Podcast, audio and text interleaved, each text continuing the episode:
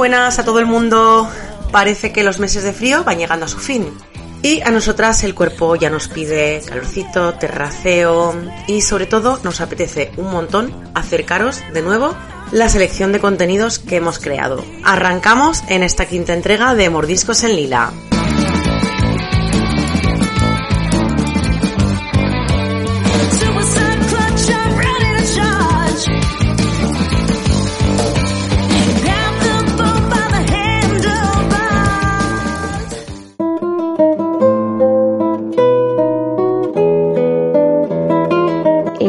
Personaje de Ada Lovelace yo no sabía mucho lo que, o sea, no sabía quién era y lo descubrí pues en la biblioteca del colegio, pues vi un libro y pues lo cogí y entonces pues bueno, me lo, me lo leí y todo eso y la verdad es que me gusta mucho y bueno, lo que más me impresionó es eh, como su madre eh, le impulsa a, a que estudie matemáticas y eh, como eh, su padre, que es Lord Byron, eh, es una persona como tan importante y pues como a Ada la dejan ahí como si no fuese, como si solo fuese su hija, que no fuese nadie. Y luego, por ejemplo, sus restricciones, pues como su madre, pues ella iba más como para las artes y todo eso, y su madre le obligaba a que estudiase matemáticas y ciencia y todo eso. Y luego los rechazos, que son básicamente pues cuando ella se ponía pantalones, por ejemplo, eh, como la juzgaban y todo eso. Y uno de los inventos más importantes que ella hizo, que fue con un hombre, eh, el hombre le dijo que no, que no podían ser socios porque ella era una mujer y como al final, cuando ya casi iba a morir por su cáncer de útero, pues, em, pues eh, tomaba, al, tenía una adicción y entonces pues como terminó eh, con la, pues como la adicción terminó con su matrimonio y le rechazó y todo eso el marido y, y eso. Y bueno, pues eso, que muchas gracias por eh, la oportunidad y nada, que un abrazo.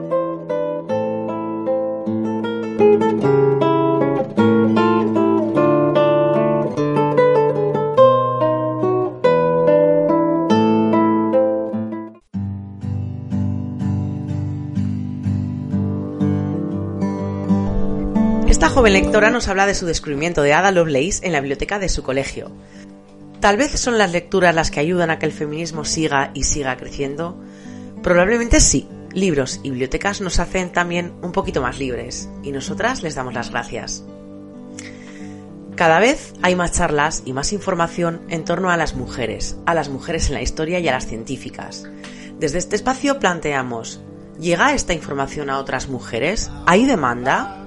¿O es la difusión precisamente la que alimenta esa demanda? ¿Son las trayectorias profesionales de STEM, ciencia, tecnología, ingeniería y matemáticas, todavía poco transitadas por las chicas y las mujeres? El 11 de febrero es el Día Internacional de la Mujer y la Niña en la Ciencia, y nosotras lo queremos conmemorar a través de la voz de Lucía. Desde Mordiscos en Lila te mandamos un besazo enorme, Lucía, y te pedimos que por favor sigas así. 11 de febrero es una iniciativa ciudadana para conmemorar el Día Internacional de la Mujer y la Niña en la Ciencia a través de actividades para, por un lado, visibilizar el trabajo de las mujeres que se dedican a las áreas STEM, creando así diferentes referentes femeninos para la infancia que puedan contribuir a la elección de estas áreas como carreras profesionales, y por otro lado también conocer los diferentes factores que afectan a la situación actual de la mujer en las áreas STEM, para fomentar prácticas que conduzcan a su eliminación y alcanzar la igualdad de género en el ámbito científico. Seguro que os apetece buscar más información sobre esta iniciativa, que tiene ya un buen recorrido en el tiempo. Echadle un vistazo a 11deferero.org.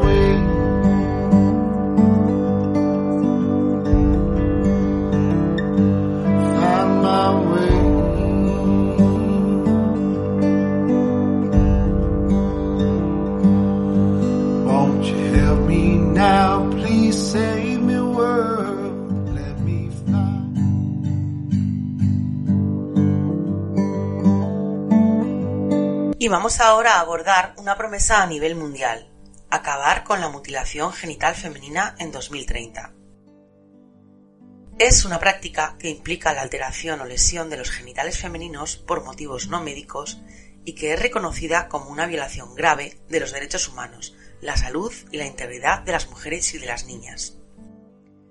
Puede causar complicaciones de salud a corto y a largo plazo, como dolor crónico, infecciones, sangrados, mayor riesgo de transmisión del VIH, ansiedad y depresión, complicaciones durante el parto, infertilidad y, en el peor de los casos, la muerte. La realización de esta práctica se concentra en cerca de 30 países de África, Oriente Medio, Asia Meridional y algunas pequeñas comunidades de Latinoamérica. También persisten las poblaciones migrantes que viven en Europa Occidental, en Norteamérica, Australia y Nueva Zelanda.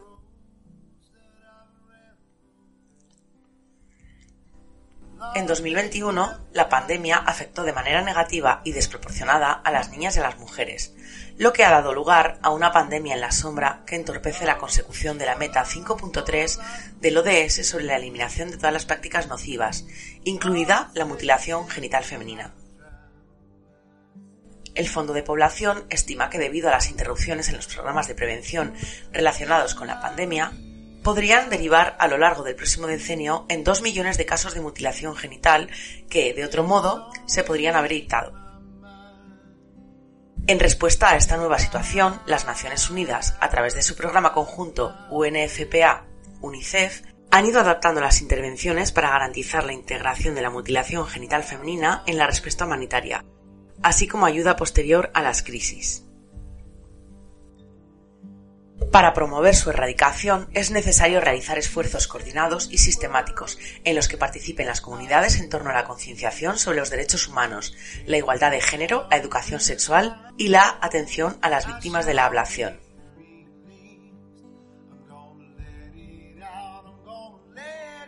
Con esta filosofía, en 2012, la Asamblea General de la ONU designó el 6 de febrero como el Día Internacional de Tolerancia Cero para la Mutilación Genital Femenina, una jornada de concienciación para ampliar y dirigir los esfuerzos para la eliminación de esta práctica. En 2022, el programa conjunto del Fondo de Población y UNICEF sobre la eliminación de mutilación genital femenina pretende acelerar la inversión para poner fin a la mutilación. Muchos países están experimentando una crisis dentro de una crisis, como consecuencia de la pandemia, provocando un aumento de esta práctica. Por ello, las Naciones Unidas hacen un llamamiento a la comunidad mundial para que reimagine un mundo que permita a las niñas y las mujeres tener voz, elección y control sobre sus propias vidas.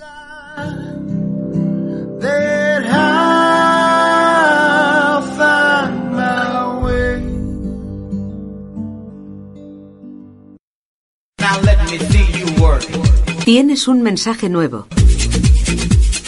Tienes un mensaje nuevo. Tienes un mensaje nuevo. Tienes un mensaje nuevo. Hola chicas de Mordiscos en Lila. Bueno, mi nombre es Marta y me gustaría lanzar una propuesta o una pregunta sobre el piropo acoso callejero, que me sigue sorprendiendo con la frecuencia que sigue pasando hoy en día. Bueno, sin ir más lejos, yo el otro día, pues nada, aquí al lado de mi casa, pues había montado un andamio y yo ya desde lo lejos vi que pasaba una chica, iba paseando sus perros o no sé, y ya se les escuchaba de lejos los gritos mmm, orangutanes, por decirlo de alguna manera, de lejos. Y yo me disponía a pasar por ahí y dije, Mm, vamos, me lo esperaba ya en plan los comentarios, pero no entiendo cómo a día de hoy, después de todo lo que se habla, de lo que vamos avanzando un poco en la sociedad, sigan existiendo estas situaciones que no sé qué propósito tienen, si ya saben que lo único que hacen es incomodar. Y me gustaría saber un poco vuestra opinión o si alguna, vamos, imagino que todas habréis sufrido algo parecido. Bueno, muchas gracias por todo esto que hacéis y un besico. Marta, ¿qué opinamos? que nos parece muy feo, nos parece fatal, nos incomoda, eh, nos da asco, estamos hartas. Eh, no queremos piropos, no queremos acoso. Mm, y por si sirve de algo para aclarar conceptos, vamos a hacer una lista de cosas que nos gusta que nos digan cuando vamos por la calle. Es la siguiente.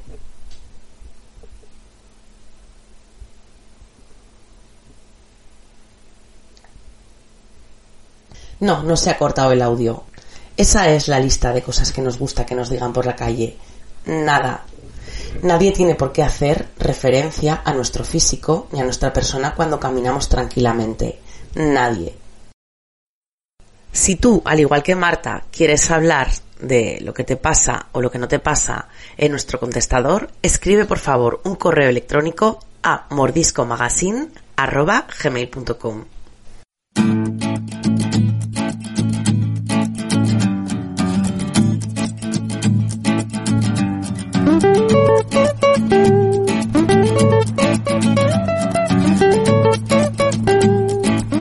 mordiscomagazine.gmail.com como no podía ser de otro modo, este mes también tenemos en Mordiscos en Lila a nuestra María, compañera, colaboradora, feminista, activista, que, bueno, como todos los meses, busca los mejores contenidos, eh, lo más interesante para, para, traernos y para, bueno, para que aprendamos eh, de, su, de su saber y de todos los saberes que ella va buscando, porque además ella, bueno, eh, para de escribir mails, pedir a otras compañeras que compartan sus conocimientos y ella, bueno, con su voz nos los transmite aquí en, este espacio. María, ¿qué tal? Bienvenida. Ya firmas el contrato indefinido con, Mordiscos en Lila. ¿Qué tal? ¿Qué tal va todo? Buenas.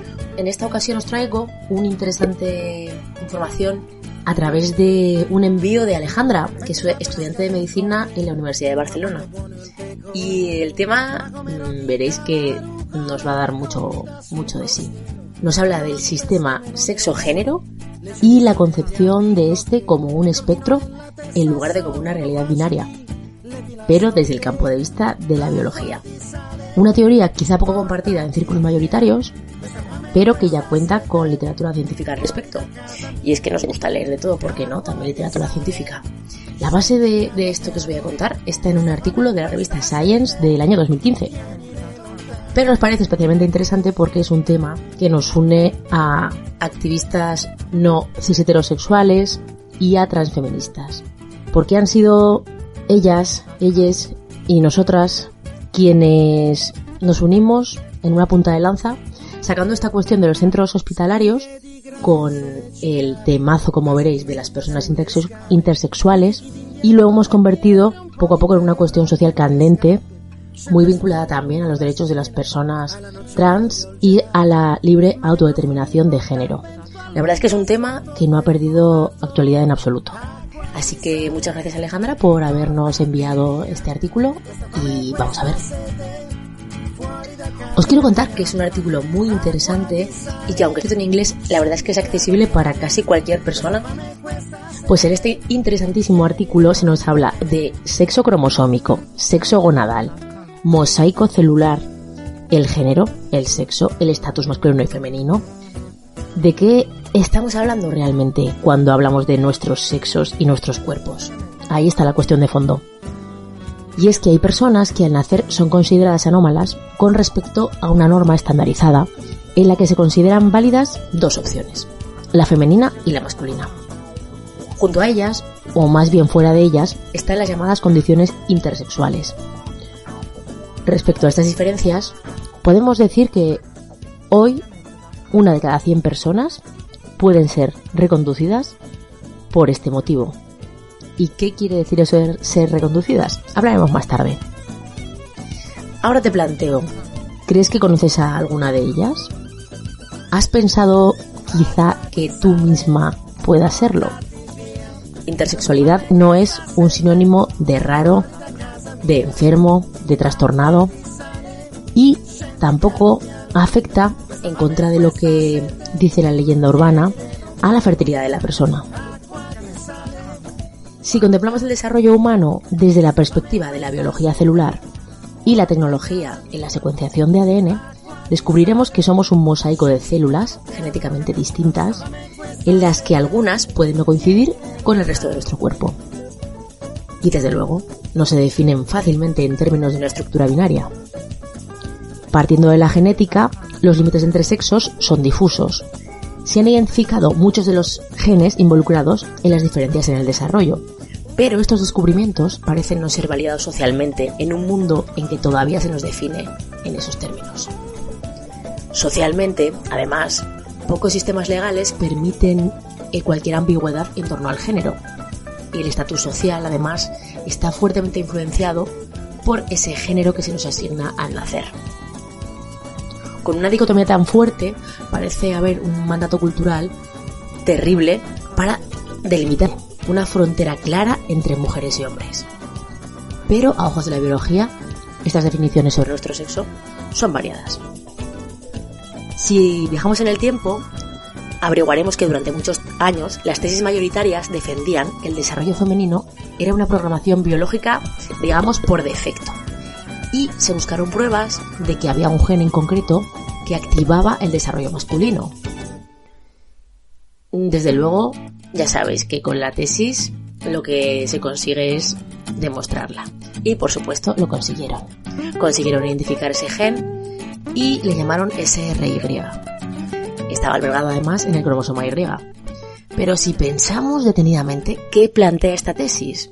Pues ni más ni menos que la antigua dicotomía entre lo pasivo femenino y lo activo masculino, por favor, que se levante Aristóteles y nos lo comente.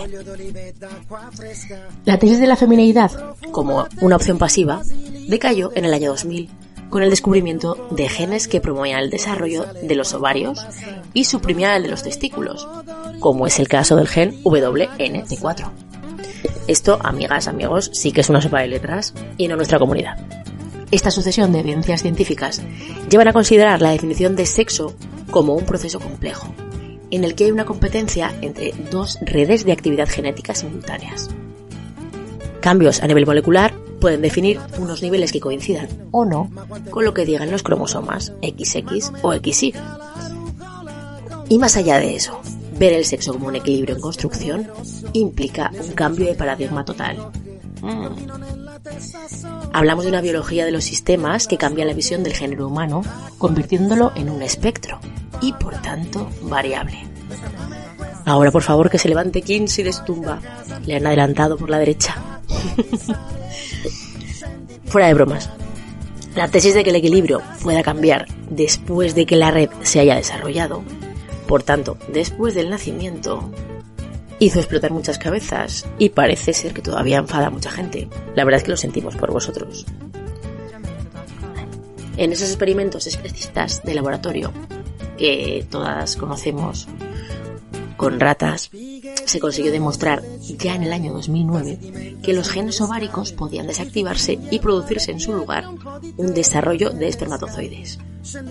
En 2011, poco después, con la inactivación de un gen testicular, células adultas se convirtieron en ováricas.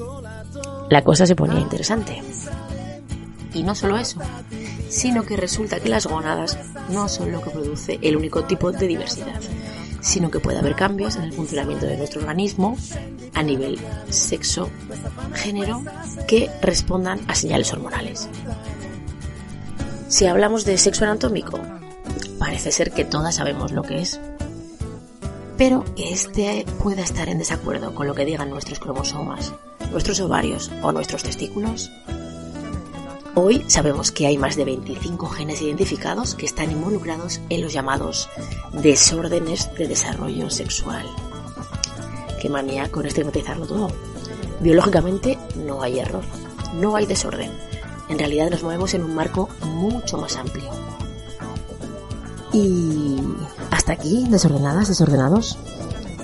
Me gustaría seguir con este tema tan interesante en el próximo programa con algún otro artículo de este tipo. Pero hasta entonces, ¿qué vais a hacer? ¿Seguiréis comprando calzones azules y braguitas rosas? ¿O dejaréis a las personas hablar antes de performar su género? Espero haberos sacudido un poco y quitarles el polvo a todos los que no nos escuchan. Gracias, Paz.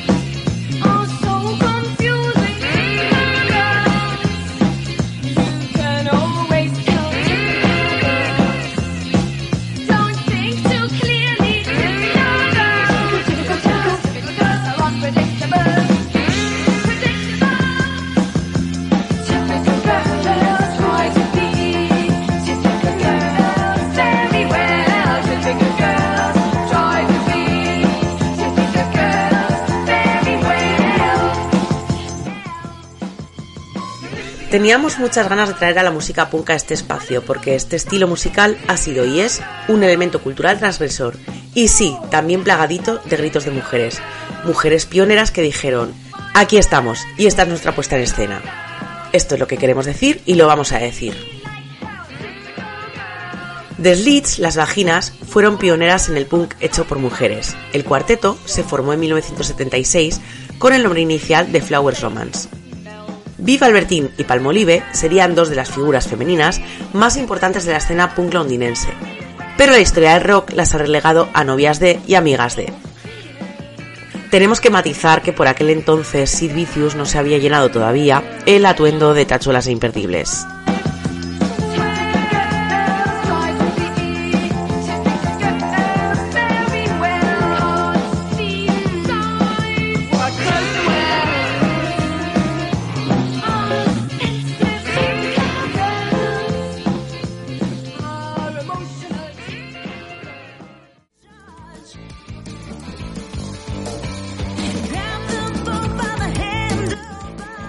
Pues esta entrega ya toca su fin, se nos acaba el tiempo, pero nos vemos el próximo mes. Nos queda mucho por contar, mucho por pelear. Os esperamos en la próxima edición de Mordiscos en Lila por un mundo más justo, más libre y sobre todo feminista. Besitos y mordiscos.